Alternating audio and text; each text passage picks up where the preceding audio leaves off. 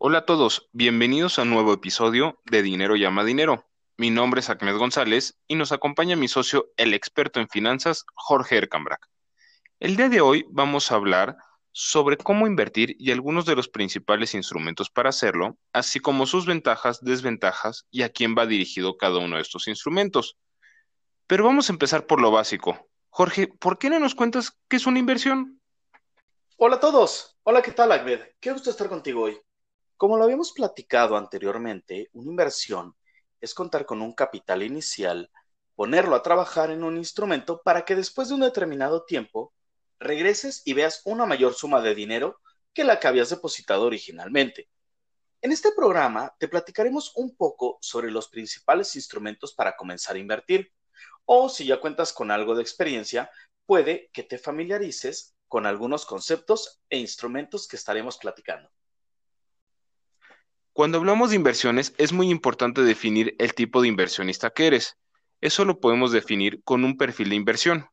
Ese perfil de inversión lo podemos definir como el tipo de inversiones que puedes considerar de acuerdo a tus conocimientos financieros, experiencias en inversiones, objetivos financieros, a tus reacciones ante cambios negativos en tus inversiones, al riesgo que estás dispuesto a asumir, incluso al ciclo de vida en que te encuentras. No es lo mismo una persona que va empezando a trabajar a una persona que está a punto de jubilarse ya de alrededor de los 60 años. Entonces, con tu perfil de inversión sabrás el tipo de inversiones que son ideales para ti, los porcentajes que puedes destinar a cada tipo de inversión, los riesgos que estás dispuesto a asumir con tus inversiones. Jorge, tú tienes una experiencia en relación a esto, ¿por qué no nos la cuentas? Claro, Ahmed. Muchas veces me encontraba con clientes que el amigo del conocido les había contado de la bolsa y que se podía hacer mucho dinero con ella. Cuando les preguntaba cuánto querían ganar, no sabían o sencillamente me decían que el doble de lo que invirtieron con cero riesgo y en 15 días. y entonces es cuando les respondía que sí, que sí pueden ganar el doble y en 15 días, pero también podrían perder todo en 15 días. Entonces, para determinar cuánto podrían ganar y en cuánto tiempo, habría que ver su perfil de inversión. Y ya con un perfil podemos ver en qué invertir. Incluso darte una idea de cuánto puedes ganar o incluso perder, porque también hay algo importante y que tienes que aprenderte. Los rendimientos pasados no garantizan rendimientos en el futuro. Eso quiere decir que con el pasado podemos darnos una idea de cómo se han comportado las inversiones, es decir, cómo han variado con el pasado pero no hay nadie hoy en día que sepa ciencia exacta qué va a pasar mañana. Entonces no se puede saber si la inversión volverá a repetir ese mismo ciclo que tuvo en el pasado. Hay muchas herramientas de análisis con las que puedes darte una idea, claro, pero nunca vas a tener la seguridad de lo que va a pasar exactamente mañana. Entonces, con esta frase de rendimientos pasados no garantizan rendimientos futuros, podemos darte un muy buen consejo. Si alguien te asegura un rendimiento demasiado bueno para ser verdad, ten por seguro que lo mejor que podrás hacer es pararte de tu lugar y salir corriendo de ahí. Completamente de acuerdo, Jorge. De hecho, el otro día recuerdo que te compartí una, una publicación de Instagram que decía que te prometían el 50% de rendimiento en un mes.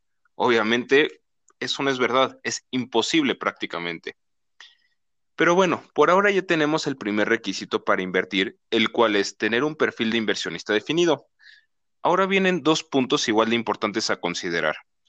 El primero son los objetivos que tienes para tus inversiones. No es lo mismo invertir para comprar un coche el año que viene que para invertir en el retiro a 20 años. Cuando hablamos de tiempo, escucharás muchas veces el término de horizonte de inversión. Esto no es otra cosa más que el tiempo recomendado para dejar trabajar el dinero en una inversión. En temas financieros hay tres horizontes de inversión. A corto plazo, el cual es de un año o menos para invertir. Mediano plazo, de uno a tres años para invertir. Y largo plazo, más de tres años invirtiendo. Algo importante es que puedes tener más de un objetivo y más de un horizonte de inversión. Por ejemplo, en tus objetivos a corto plazo pueden estar el cambiar de celular, irte de vacaciones y hacer un fondo de emergencia. Perfecto, con eso ya tienes tus inversiones a corto plazo.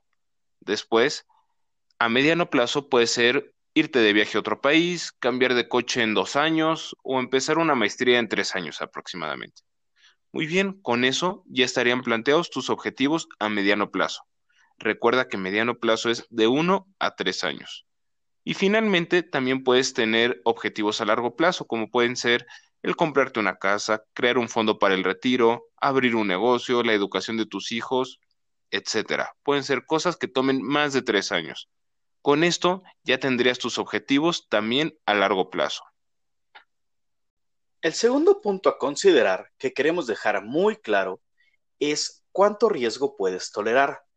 Aunque ya esté implícito en tu perfil de inversión, también es importante que entiendas cuánto es lo máximo que estás dispuesta a tolerar. Vamos a darte un ejemplo. Cuando quedaste con alguien de salir y estás esperando a que llegue esa persona, ¿cuánto le puedes esperar? ¿Un minuto? ¿Diez minutos? ¿Quince? ¿Una hora? ¿Dos horas? ¿Todo el día hasta que cierren el lugar? bueno, creo que nadie se espera hasta que cierre el lugar. Pero de la misma manera que cada quien tiene una tolerancia para esperar a alguien, y si es más impaciente o más paciente, está bien, es cuestión personal meramente. Pero debes entender que cada uno de nosotros posee una tolerancia al riesgo que puede ser mayor o menor, dependiendo de la experiencia y mentalidad que cada quien tiene ante las inversiones. Cuando hablamos de inversiones, existe un componente fundamental que es el rendimiento. El rendimiento es lo que va a generar nuestro dinero por invertirlo en un instrumento o por prestar nuestro dinero a alguna institución.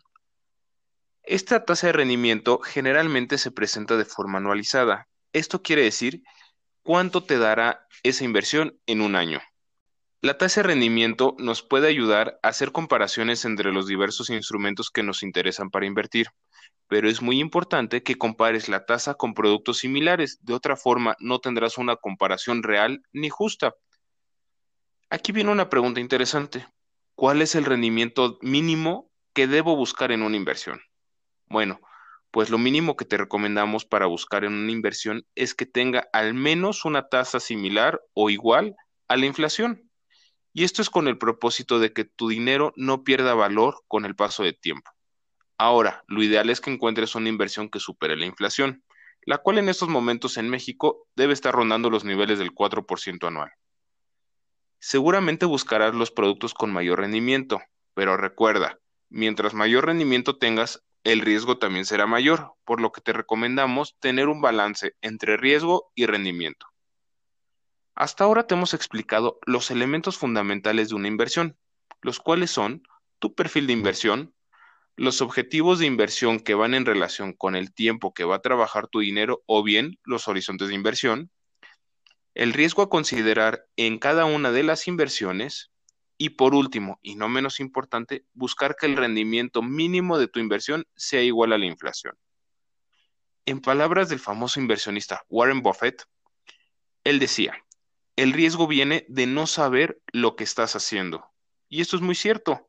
Todo esto no servirá de nada si no tienes cuidado en dónde o en qué inviertes tu dinero, así como si lo haces con una institución financiera que no cuente con las regulaciones gubernamentales adecuadas. También es sumamente importante que no inviertas en cosas que no entiendes o no conoces. De otra forma sería como jugar al póker sin haber visto las cartas nunca. Totalmente de acuerdo contigo, Ahmed. Realmente es una parte importantísima el que entiendas en lo que estás invirtiendo. Ahora, también nos gustaría explicarte de una manera muy sencilla dos de los mercados que más puedes encontrar entre los productos financieros. Estos son los mercados de deuda y el mercado de capitales. Pero antes que nada hay que responder una pregunta. ¿Qué es esto de los mercados? Seguramente cuando escuchas a los financieros que dicen frases como los mercados estuvieron a la alza, el mercado de capitales estuvo a la baja, y ese tipo de cosas, te preguntas de qué se refieren con eso de los mercados. Te lo vamos a explicar muy sencillo. Cuando nos referimos al mercado, literal, imagínate el típico mercado sobre ruedas que se instala en la calle. Ahí puedes ver cómo hay vendedores de productos y los clientes que compran esos productos. Estos dos participantes se encuentran en un espacio que es el mercado. Si ya visualizaste esto, entonces no te costará entender el mercado financiero, porque literal es un espacio donde personas venden títulos con un cierto valor y otras personas compran esos títulos con un cierto valor. Por eso se llama mercado de valores.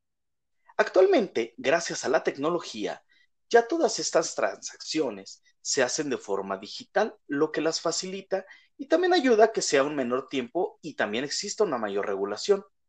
Un dato curioso, la única bolsa que sigue cambiando títulos, por así decirlo de forma física, pero es donde realmente ves a las personas moviéndose de un lado a otro, es la bolsa de Nueva York o el llamado NICE. Pero esto hoy en día ya es únicamente por mantener la tradición. Estos títulos que se compran y se venden en el mercado de valores son por ahora de deuda o de capitales. Los de deuda, como su nombre lo dice, es cuando una empresa, institución financiera o el mismo gobierno te pide prestado dinero a cambio de darte un rendimiento fijo. Es decir, un pago que de manera anticipada sabrás cuánto será cuando te devuelvan el dinero o bien cuando termine ese plazo del préstamo.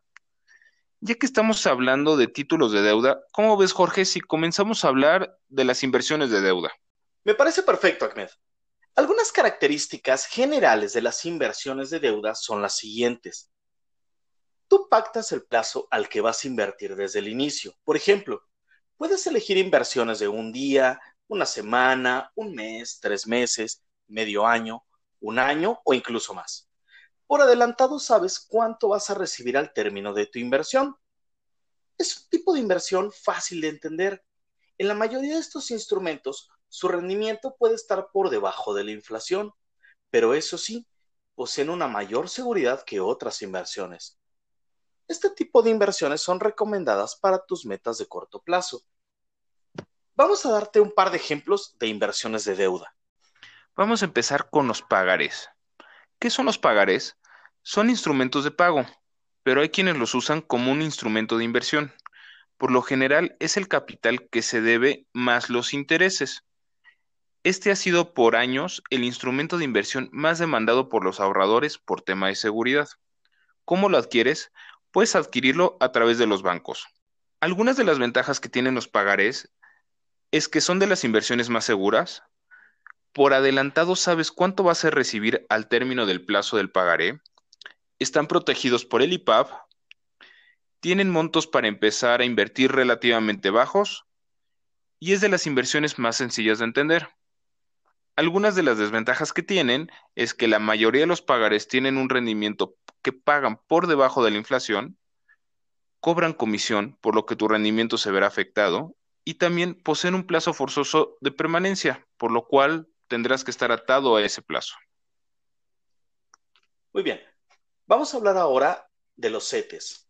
Los CETES viene del nombre de certificados de tesorería. ¿Cómo lo adquieres? Puedes conseguirlo en instituciones bancarias o incluso directamente en CETES Directo, que es un programa que desarrolló Nacional Financiera o bien NAFINSA, con el cual te ahorras eh, la parte de comisiones de intermediación. ¿Cuál es el monto mínimo para invertir? A partir de 100 pesos qué rendimiento puedes obtener. Al momento de estar grabando este episodio, las tasas de rendimiento de los CETES que están a un mes es de 4.35 e inclusive hasta 4.42% al año, dependiendo del plazo al que piensas invertir. ¿Para qué perfil de inversionista es el ideal? Por ser uno de los instrumentos de inversión más sencillos y con menos riesgo, cualquiera puede acceder a este tipo de inversiones. ¿Qué plazos puede encontrar en este instrumento de inversión? Puedes invertir en plazos desde un mes hasta un año. Vamos a ver un poco ventajas de los CETES. Tienen bajo riesgo y alta liquidez. Una tasa de rendimiento pactada en un inicio. Puedes invertir desde 100 pesos. También es un instrumento fácil de entender y por lo tanto un buen instrumento para comenzar a invertir. Pero también tienen algunas desventajas, como puede ser el bajo rendimiento, ya que no siempre está arriba de la inflación. Ahora es turno de la SOFIPO. Pues el nombre Sofipo viene de la abreviatura de Sociedades Financieras Populares, las cuales son entidades de microfinanzas. Ellas operan mediante la autorización de la Comisión Nacional Bancaria de Valores, que de ahora en adelante llamaremos CNBB. Funcionan de forma similar a un banco. Con ellas se tiene acceso a préstamos, cuentas de ahorro, tarjetas de crédito e inversiones. Puede ser desde liquidez diaria hasta un año. Principales ventajas que tienen la Sofipo es que no pagan impuestos mientras tu inversión más el capital no exceda las 5 UMAS, que en 2020 equivale a más o menos 158.400 pesos.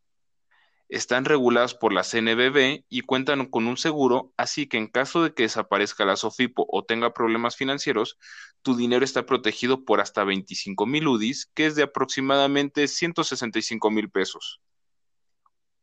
Otra gran ventaja es que tienen rendimientos más altos que CETES. También tienen algunas desventajas, y es que, como también tienen rendimientos más altos que CETES, también su riesgo es mayor y el monto protegido por la CNBB no es tan alto. Recuerda que platicamos que es de aproximadamente 165 mil pesos. Bueno, hasta aquí ya te presentamos algunos ejemplos de los instrumentos de deuda en los cuales podrías invertir. Pero ahora es momento de que aprendas un poco de inversiones de capitales. Cuando hablamos del mercado de capitales, nos referimos ya no a que tú prestes dinero, sino a que tú seas socio de la empresa, al comprar los títulos que expiden las empresas o instituciones financieras. Pero como socio puedes tener tanto ganancias como pérdidas, es decir, un rendimiento variable. Por eso a estos instrumentos se les conoce como instrumentos de renta variable. Oye, Ahmed, ¿por qué no empezamos ahora a hablar de instrumentos de renta variable? Me parece perfecto, Jorge. Y algunas de las características generales de las inversiones de renta variable son las siguientes. Son inversiones más sofisticadas. Este tipo de instrumentos en condiciones normales es más fácil que paguen por arriba de la inflación. Nos referimos a condiciones normales, a no una pandemia o alguna crisis como la que estamos viviendo ahora. A diferencia de los instrumentos de deuda, no sabes cuánto dinero vas a recibir en un futuro por tu inversión, Recuerda que por ser instrumentos de renta variable pueden pagarte desde rendimientos negativos hasta rendimientos de mucho más del 100% en un año. Puedes ganar dinero por el rendimiento que genera la inversión, así como por pagos periódicos que hacen las empresas que se llaman dividendos. Este tipo de inversiones son recomendables para objetivos a largo plazo. A continuación vamos a darte algunos ejemplos sobre inversiones de renta variable. Las acciones. Las acciones son instrumentos que permiten invertir en una empresa en particular. Al adquirir una acción, te haces socio de esa empresa. Como eres el socio, tienes derecho a obtener beneficios por las ventas de la empresa, por cómo se desempeña contra sus competidores, pero también puedes perder por las mismas razones. Este tipo de instrumentos posee una variación constante, por lo que poseen un mayor riesgo, pero también tienen un mayor rendimiento que otras inversiones convencionales. ¿Cómo las adquieres? Bueno, puede ser a través de un broker o de una casa de bolsa, como puede ser GBM Plus o Bursanet. Estos son solo algunos ejemplos. ¿Cuál es el monto mínimo para invertir?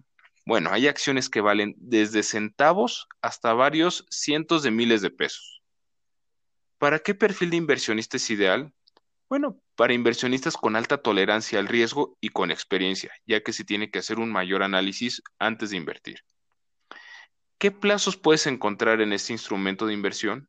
No tiene un plazo definido. Puedes tenerlas desde minutos, días o hasta años. Todo depende de tu estrategia de inversión. Algunas de las ventajas de las acciones es que poseen una alta liquidez, pueden generar rendimiento por su crecimiento, puedes recibir parte de los beneficios de la empresa a través de dividendos, si se manejan de forma adecuada, pueden generar un rendimiento superior que las inversiones convencionales. Pagarás impuestos solo al momento de la venta de las acciones, pero solo si obtuviste rendimientos positivos. Puedes diversificar tu inversión muy fácilmente al invertir en distintos sectores, emisoras y países. También tienen algunas desventajas, ya que como poseen un mayor rendimiento, también tienen un mayor riesgo. Muchas veces su valor se ve afectado por factores externos más que por el comportamiento de la misma empresa. Y aunque los resultados de la empresa sean buenos, si los inversionistas sienten desconfianza en el sector o la empresa, su valor puede bajar. Vamos a hablar ahora de los fondos de inversión. Los podemos ver como una canasta de instrumentos. Cada fondo de inversión posee una estrategia distinta. Hay desde fondos muy conservadores hasta fondos agresivos o que invierten en algún sector en particular. Por lo tanto, cada fondo de inversión tiene instrumentos distintos para cumplir con esa estrategia de inversión. ¿Cómo los adquieres? Lo puedes adquirir en una cuenta bancaria como en HSBC, Banamex, BBVA, etc. pero también en alguna casa de bolsa eh, como de GBM o Actinver. Todas estas instituciones poseen sus propios fondos. Aquí nos gustaría dejarte una pequeña recomendación, que revises las características y compares entre los fondos de inversión de los distintos eh, bancos y casas de bolsa a los que acudas, para que al final tú decidas cuál es la opción que más te conviene, de acuerdo a tu estrategia. ¿Cuál es el monto mínimo para invertir? Puedes invertir desde unos cuantos pesos para poder comprar un fondo de inversión. ¿Cuál es el rendimiento que puedes obtener? En esta parte, recuerda, como si hay fondos de eh, deuda, puedes obtener incluso rendimientos desde el 1 hasta el 7% aproximadamente. O bien, si tomas un instrumento de renta variable, ahí puede ir desde un rendimiento negativo hasta rendimientos de más del 20% al año. ¿Para qué perfil de inversionista es el ideal? Tienes la ventaja que los fondos de inversión pueden adaptarse a cada perfil de inversionista, desde el sumamente conservador hasta el inversionista aventurado que le gusta especular. Pueden ser usados desde inversionistas que empiezan hasta inversionistas que cuenten con una gran experiencia. Los plazos que puedes encontrar para este instrumento de inversión pueden ser desde mismo día hasta un año.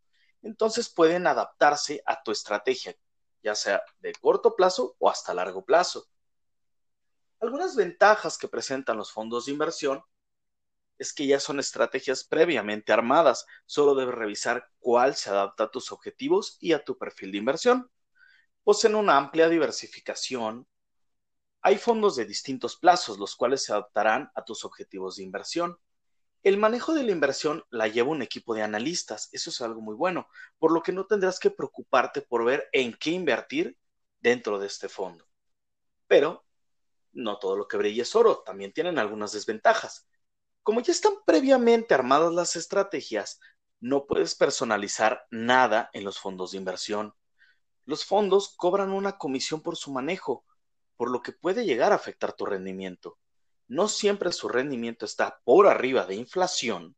Y algo muy importante, los fondos de inversión no están protegidos ni garantizados por el Instituto de Protección al Ahorro Bancario, es decir, el IPAB. Es turno de las fibras. El nombre fibra viene de fideicomiso de inversión de bienes raíces. Son instrumentos de inversión que se enfocan en el ámbito de bienes raíces, tanto en adquirir inmuebles como en la renta de los mismos. Las fibras por lo general se especializan en determinados sectores inmobiliarios. Por ejemplo, hay fibras que invierten en centros comerciales, en naves industriales, hoteles, etc. Hay infinidad de sectores. ¿En qué tipo de mercados lo encuentro? Este instrumento posee la característica de renta fija por el pago de dividendos y posee características de un instrumento de renta variable por la variación que tiene en el día a día su valor. Al tener características de ambos instrumentos, lo podemos catalogar como un instrumento híbrido. ¿Cómo lo adquiero? Puedes adquirirlo por medio de un broker o bien las llamadas plataformas de compra de venta de valores como GBM, Bursanet, etcétera. Ya te habíamos platicado un poco de ellas. ¿Cuál es el monto mínimo para invertir? Lo mínimo para invertir es un título y su costo dependerá de la fibra. En este momento, Fibra Hotel es el título más barato. Está en 4 pesos con 21 centavos y puede ir hasta 43 pesos con 68 centavos en el caso de Fibra Prolois, que se dedica al sector industrial. ¿Para qué perfil de inversionista es ideal? Para aquellos que poseen un perfil ya más sofisticado, que tienen tolerancia a las variaciones de precios, así como de quienes buscan invertir en instrumentos a largo plazo. ¿Qué plazos puede encontrar en este instrumento de inversión? Puedes disponer del dinero prácticamente desde el momento en que los vendes, aunque por cuestión de estrategia se recomienda dejarlo trabajar a largo plazo. Algunas de las principales ventajas es que puedes invertir en bienes raíces sin adquirir un inmueble o terreno, no se requieren montos grandes de dinero para invertir, pagan dividendos o bien pagos periódicos que equivalen a las rentas de los inmuebles, puedes invertir en distintas fibras que inviertan en distintos sectores como el comercial, industrial y de servicios y de esta forma diversificar tu inversión. Y también se beneficiarán de la plusvalía de los inmuebles, aunque también tienen algunas desventajas, como que tienen un movimiento muy lineal en el valor de sus acciones, pues no están pensados para que sean tan dinámicos como las acciones convencionales. Su valor es afectado por la falta de rentas, como lo estamos viviendo en esta época de pandemia o en algunas crisis. Vamos a hablar ahora de los ETF. ¿Qué son? Los ETFs, por sus siglas en inglés Exchange Traded Fund, en español se le puede conocer como fondos indexados o trackers. Son un conjunto de activos que cotizan en la bolsa de valores y se caracterizan por replicar el comportamiento de otro instrumento de inversión. ¿En qué tipo de mercados lo puedes encontrar? Puedes encontrar los ETFs prácticamente en cualquier mercado. Es muy eh, adaptable, vamos a verlo, porque un ETF puede replicar desde acciones o conjuntos de acciones o también ETFs que repliquen instrumentos de deuda, por ejemplo, un ETF que replique el comportamiento de los CETES. Incluso si quisieras invertir en alguna materia prima o un conjunto de materias primas, vamos a pensar el oro, la plata o el petróleo, por ejemplo, también lo puedes hacer con un ETF e incluso puedes replicar el comportamiento de un índice bursátil. Por ejemplo, seguramente por ahí has escuchado el IPC, que es el índice de precios y cotizaciones, o el S&P 500, Standard Poor's 500, que son las 500 empresas más importantes de Estados Unidos. Bueno, hay un ETF que puede replicar el comportamiento de alguno de estos dos índices que te acabo de mencionar. ¿Cómo lo adquieres? A través de un broker o una casa de bolsa que ya previamente hemos mencionado. ¿Qué plazos puedo encontrar en este tipo de inversión? Aunque puedes disponer de tu dinero en cualquier momento, invertir en un ETF dependerá 100% de tu estrategia de inversión. ¿Cuáles son las principales ventajas al invertir en un ETF? Te va a ayudar a tener una buena diversificación a un bajo costo. Puedes comprar un ETF que replique el comportamiento de industrias completas como la del oro, el petróleo, los videojuegos o para aquellos doctores, por ejemplo, quieren invertir en el sector de medicina, también se puede, etcétera. Puedes comprar ETFs que repliquen el comportamiento de índices nacionales e internacionales, como el Standard Poor's 500, el Dow Jones, Nasdaq, el índice de precios y cotizaciones, entre otros. Tienen costos por gastos operativos más bajos que los fondos de inversión. Permiten invertir en prácticamente cualquier industria o país del mundo. También permiten invertir en acciones o industrias que no estén en tu país. Por ejemplo, el sector del cannabis. Algunos van a pagarte dividendos también, es decir, estos pequeños pagos que dan la empresa periódicamente. Pagarás impuestos solo al momento de la venta de los ETFs y solamente si obtuviste un rendimiento positivo. Si obtuviste un rendimiento negativo, lo puedes hacer deducible de impuestos. También tienen algunas desventajas. Tienen costos por gastos de administración. No siempre es tan fácil comprarlos o venderlos debido a la baja demanda que algunos tienen y también al tener un mayor rendimiento que los instrumentos convencionales, también tienen un mayor riesgo. Como viste, hay muchas opciones para invertir de acuerdo a los distintos perfiles y plazos de inversión.